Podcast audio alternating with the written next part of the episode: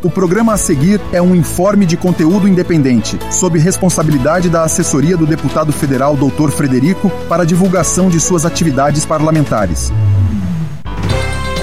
A partir de agora você ouve Sintonia Parlamentar, um bate-papo informativo com o médico e deputado federal Dr. Frederico, com participação online do ouvinte.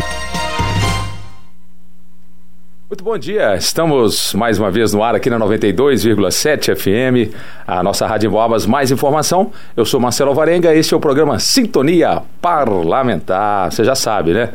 Todo sábado, 8 e meia da manhã, a gente abre espaço para esse bate-papo sobre política, sobre saúde, com o médico, o deputado federal Dr. Frederico.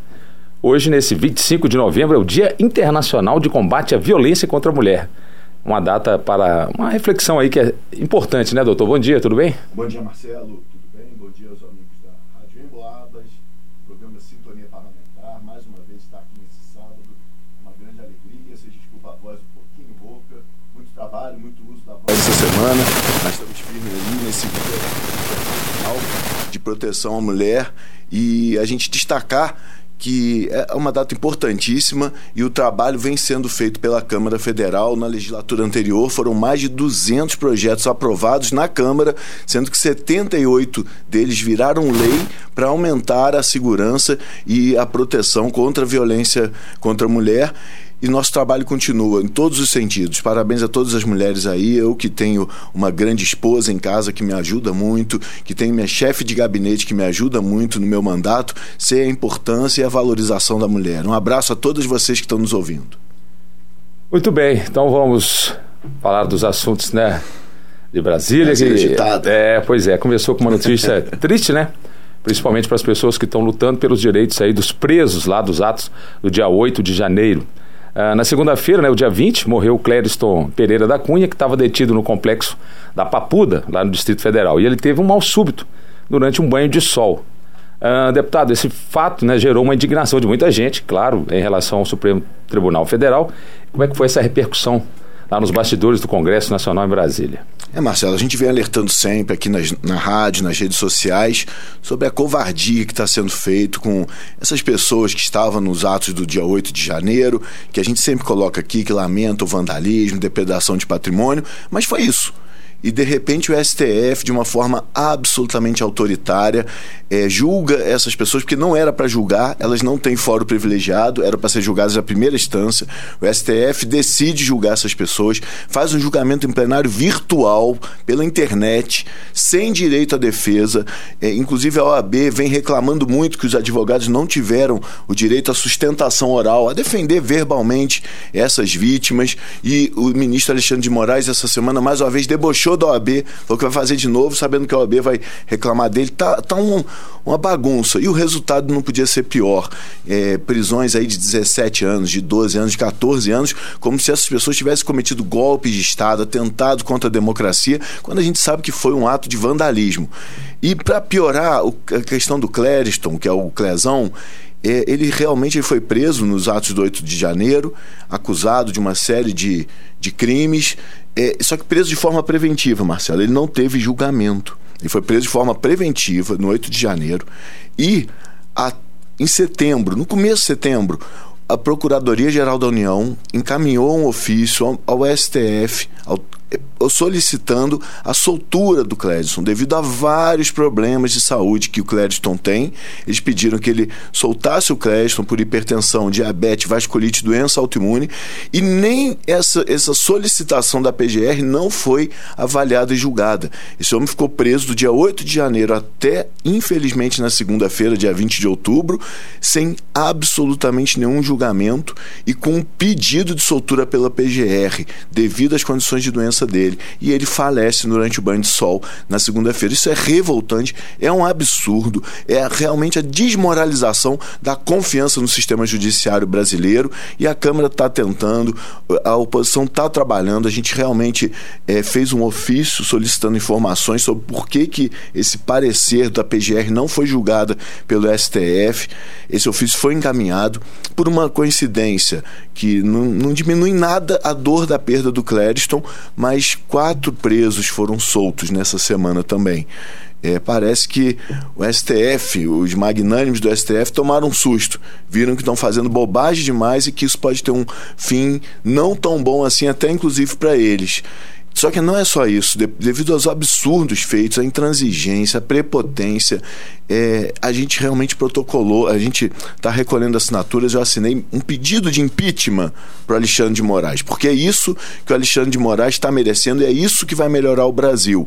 É um pedido de impeachment para a Suprema Corte entender que passou de todos os limites e que outras pessoas injustamente presas não venham a ter um desfecho triste como o do Clezão, do Clériston teve nessa segunda-feira. Só que aí, Marcelo, a gente vê também algumas questões que andaram muito bem essa semana e que podem, infelizmente, ter sido motivados por esse falecimento do Clédiston. É, o STF, sob a liderança do presidente do Senado, Rodrigo Pacheco, mineiro Rodrigo Pacheco, a gente vem um, um processo desde mês de setembro de obstrução nos trabalhos da Câmara para que a gente alerte para essas desigualdades que estão acontecendo no Brasil, essas injustiças, esse autoritarismo do STF. E foi feito um acordo com o senador Rodrigo Pacheco, como presidente do Senado, que ele pautaria uma medida para reduzir os poderes do STF. E a gente quer aqui agradecer ao presidente do Senado, Rodrigo Pacheco, parabenizar os 52 senadores de 81 que conseguiram aprovar em primeira e segunda instância uma PEC, um projeto de emenda à Constituição que reduz o poder do STF de uma forma muito justa. O que, que é? Porque tem muita polêmica, muita fofoca nisso. Então, para vocês entenderem, olha o que, que foi aprovado. É que se o governo federal fizer alguma portaria, decreto, ou se a Câmara, o Senado aprovar alguma lei, essa lei foi aprovada com todos os rigores dessa lei, que nenhum ministro, de forma isolada, possa considerar essa lei inconstitucional. Que apenas o, o, STF só pode interferir no trabalho do governo executivo e do legislativo em plenário, onde os 11 ou hoje 10 ministros darão seus pareceres. É essa pequena mudança. É para tirar o poder individual de uma única pessoa que não recebeu um voto, anular uma decisão do Poder Executivo ou do Poder Legislativo. Isso foi aprovado, é um sinal de que o Poder Legislativo, o Congresso Nacional precisa atuar. Agora ele vem para a Câmara, a gente tem que aprovar na Câmara e manter é, esse equilíbrio entre os poderes e essa real defesa da democracia. Mas os ministros deram chilique. O ministro Gilmar Mendes também foi aí de forma muito é, pejorativa, uma forma muito chucra, criticar o, o, Congresso Nacional, criticar na figura do presidente Rodrigo Pacheco, que deu uma resposta muito dura. Então, isso é para a gente falar para o povo o seguinte: estamos trabalhando sim, estamos fazendo o máximo, não é fácil, mas a gente está conseguindo colocar um pouco de equilíbrio nos poderes. Agora é nossa função na Câmara aprovar o mais rápido possível essa PEC para diminuir o abuso de poder do STF a famosa decisão monocrática, né? Uma pessoa decidir por todos ali. E só complementando, né, na última quinta-feira saiu uma pesquisa da Genial Quest que 66% dos brasileiros apoiam limitar realmente esses poderes aí do STF, só um complemento é, aqui. Então, só realmente 17% dos brasileiros apoiam é o, o, STF. Você vê que eles não estão no caminho certo. O caminho é esse com certeza. Obrigado, Márcio. Visão também distorcida aí, né? Vamos falar então agora, sabe de quê? De economia. A gente já abordou algumas vezes aqui no programa o tema das contas públicas, que é a relação entre as receitas e despesas do governo. E recentemente os ministérios da Fazenda e do Planejamento anunciaram um aumento na projeção do rombo para este ano. A expectativa é que o déficit primário fique em 177 bilhões e 400 milhões eh, de reais. O presidente Lula, inclusive, vetou né, o projeto de lei que prorroga a desoneração da folha de pagamento para os 17 setores que mais empregam no país, inclusive a comunicação onde a gente está. Né? Ou seja, o governo não quebra mão dessa arrecadação. Uh, deputado, como é que você está vendo esse descontrole fiscal? Tem esperança que o déficit das contas públicas vai ser zerado em um futuro próximo, como promete? Marcelo, vou ser muito franco. A gente quer ver o bem do país, a gente quer ver o bem da população. É, e eu fico me sentindo até mal de toda hora falar a mesma coisa, toda hora alertar para o desgoverno que não tem nenhuma responsabilidade. É como se você na sua casa gastasse quase o dobro que você ganha de salário e ficasse se endividando no cheque especial, no cartão de crédito. É exatamente o que o governo faz. O governo assumiu, é, de, logo depois que ele foi eleito, ele já mudou a lei orçamentária, que previa um déficit para esse ano de 65 bilhões. Ou seja, que o governo esse ano poderia fazer um déficit, poderia ter uma dívida de 65 bilhões, o que já era muito. Lembrando que ano passado sobrou 57 bilhões de superávit. Depois de oito anos, 2022 superávit 57 bilhões. Esse ano, uma autorização inicial de 65 bilhões de dívida. Aí o governo vai e distribuindo emendas, distribuindo cargos, fazendo toda a articulação usando a força da máquina, ele consegue aprovar na, no Congresso Nacional o teto de gastos. Então eles passam de 65 bi para 215 bilhões de reais a possibilidade do governo se endividar. Isso foi um absurdo. A gente trabalhou muito contra essa aprovação do teto de gastos. Não era necessário esse valor exorbitante e com esse valor o Brasil com certeza iria entrar numa recessão e talvez até numa hiperinflação mas foi aprovado. Aí o que, que acontece? O governo viu que exagerou. Em janeiro, ele comenta que vai ser o déficit de apenas, entre aspas, 100 bilhões de reais, que equivale a 1% do PIB. Só que depois, no mês de maio, ele já viu que os 100 bilhões não poderia cumprir e falou que ia terminar o ano com 140 bilhões de reais de dívida. E agora vem a público falar que já vão ser 177 bilhões de dívida. Fora que tem 26 bilhões que há discussão no TCU, no Tribunal de Contas da União, que é em relação ao PIS, que as pessoas não resgataram no banco e que foi recolhido pelo governo. É muito dinheiro, tá, gente? Vocês deixaram 26 bilhões de resgatar de PIS. E esse dinheiro, eles entendem que isso não pode ser considerado como um superávit. Então, ou seja, na prática, o governo já assumiu que vai ter mais de 200 bilhões de reais de dívida esse ano. E vocês sabem quem paga essa conta? São vocês, somos nós, o povo brasileiro, com mais juros, com mais inflação, com diminuição da geração de emprego e renda, com diminuição do crescimento, tanto que no primeiro trimestre do ano nós tivemos um prejuízo, perdão, nós tivemos um, um, um trimestre de queda. Foi o primeiro trimestre em, em, muito tempo que ocorre uma queda da economia. E já há previsão de uma queda no quarto trimestre, e com isso a gente entra numa recessão, que também não ocorre desde 2020, no auge da pandemia. E é esse o problema. E aí o que, que o governo quer fazer? Em vez de cortar gastos, duplicar o número de ministério, gasta dinheiro para Câmara. Só um detalhe rápido, Marcelo. E detalhe, está gastando 200 bilhões de reais a mais. E o que, que a gente está vendo, gente? O que está mudando o país? O que está mudando o país para melhor? O que, que um aumento do salário mínimo de 18 reais, 1.320, a Bolsa Família continuou a 600 reais desde o ano passado. O que, que foi feito na saúde? O que, que foi feito na educação? Nada. Mas o governo quer gastar cada vez mais. O governo não tem transparência e quer gastar. E para completar essa, esse desastre, eles vão e querem é, terminar, querem encerrar com a desoneração da folha. Para as pessoas entenderem o que, que é isso. 17 setores, como você colocou daqui, da comunicação e muitos outros, que são os mais empregam no país, eles teriam o encargo de imposto sobre a folha de pagamento dos funcionários de 20%.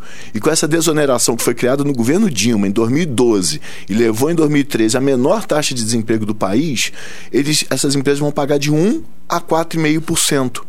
E o pior, as prefeituras com menos de 140 mil habitantes, que são é São João del Rei e todas as prefeituras da nossa região, elas teriam que pagar 20% sobre a folha, que a gente sabe que é quase metade de todas as despesas das prefeituras. Elas teriam que pagar 20% e com essa desoneração só pagam 8%. Ou seja, com essa a gente aprovou a lei, para que essa desoneração continue vigente.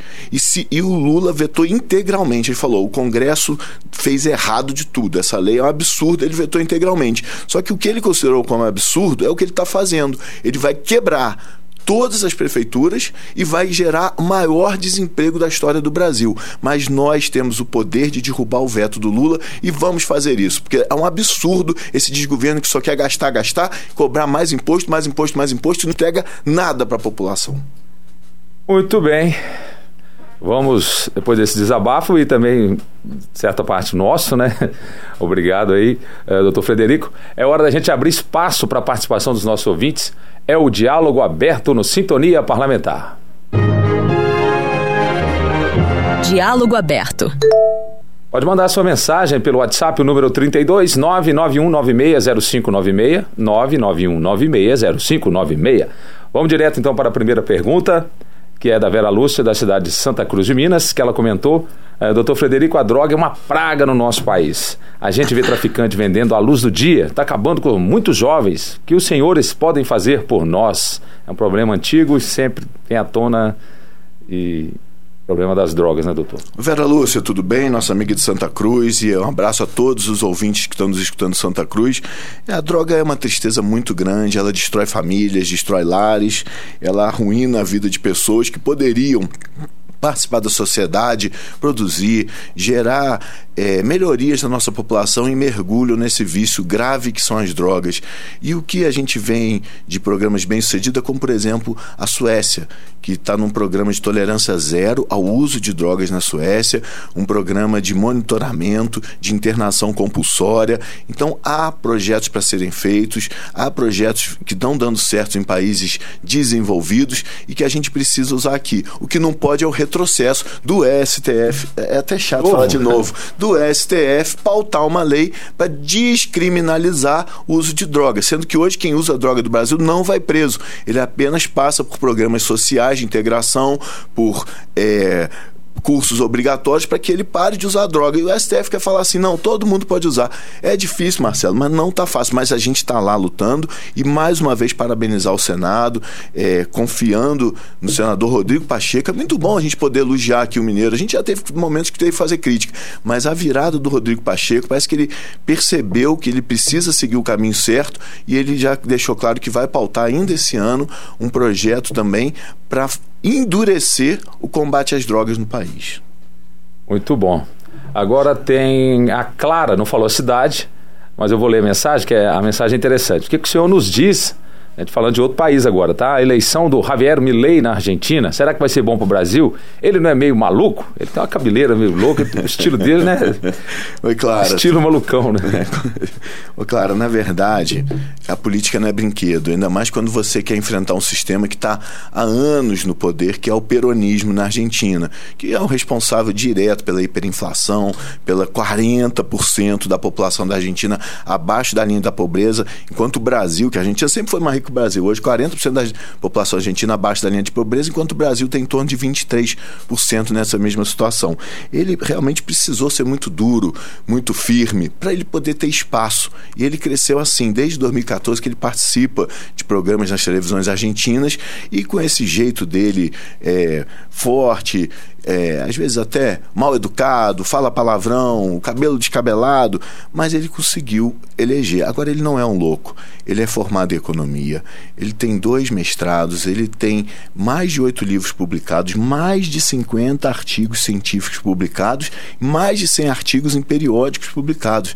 Ele é uma pessoa extremamente competente, com muito conhecimento de economia, e vou ser muito honesto, dificilmente a Argentina teria a esperança de sair da situação arrasada que está se não tiver uma pessoa lá com conhecimento e uma coragem para fazer o que é diferente. Fácil não vai ser, mas a gente realmente torce muito pela Argentina, torce muito pelo trabalho do Milley e é uma onda que está vindo da direita, porque a gente está vendo que a esquerda nos países estão levando a miséria, pobreza, desemprego e a gente está muito preocupado com a gastação ser aqui no Brasil, mas essa onda da direita a gente está vendo que foi na Itália, foi na Argentina, essa semana ainda foi na Holanda e é isso, a população está enxergando que precisa de gente séria, com coragem, com inteligência e capacidade para fazer o certo. E a gente vai voltar para esse caminho no Brasil também, se Deus quiser.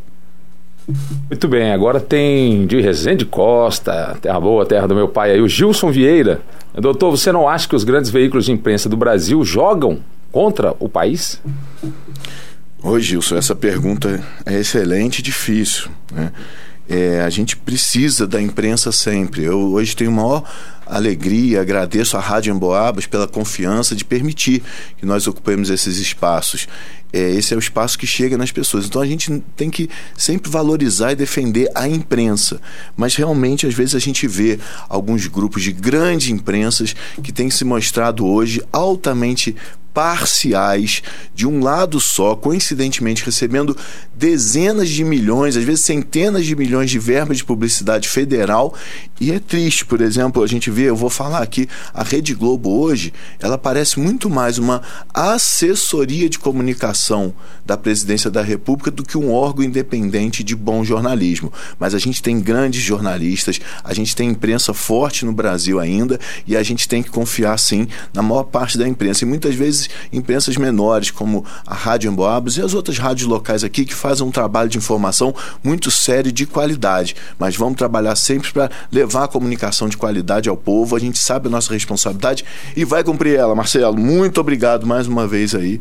É muito bom ter esse espaço para conversar com o nosso povo ao vivo aqui nesse sabadão, dia 25 de novembro. Muito bem, diga-se passagem, o último sábado do mês, semana que vem já estaremos em dezembro, né? 2003 finalizando, hein? Muito bem, chegando ao final do nosso Sintonia Parlamentar, acompanhando sempre o trabalho do, do, deputado também nas redes sociais, procura lá, DR Frederico MG, tá certo? DR Frederico MG, muito obrigado, doutor, bom sabadão, bom fim de semana. Valeu, Marcelo, um abraço a todos. Você ouviu Sintonia Parlamentar. No próximo sábado tem mais, aqui na 92,7 em Boabas Mais Informação.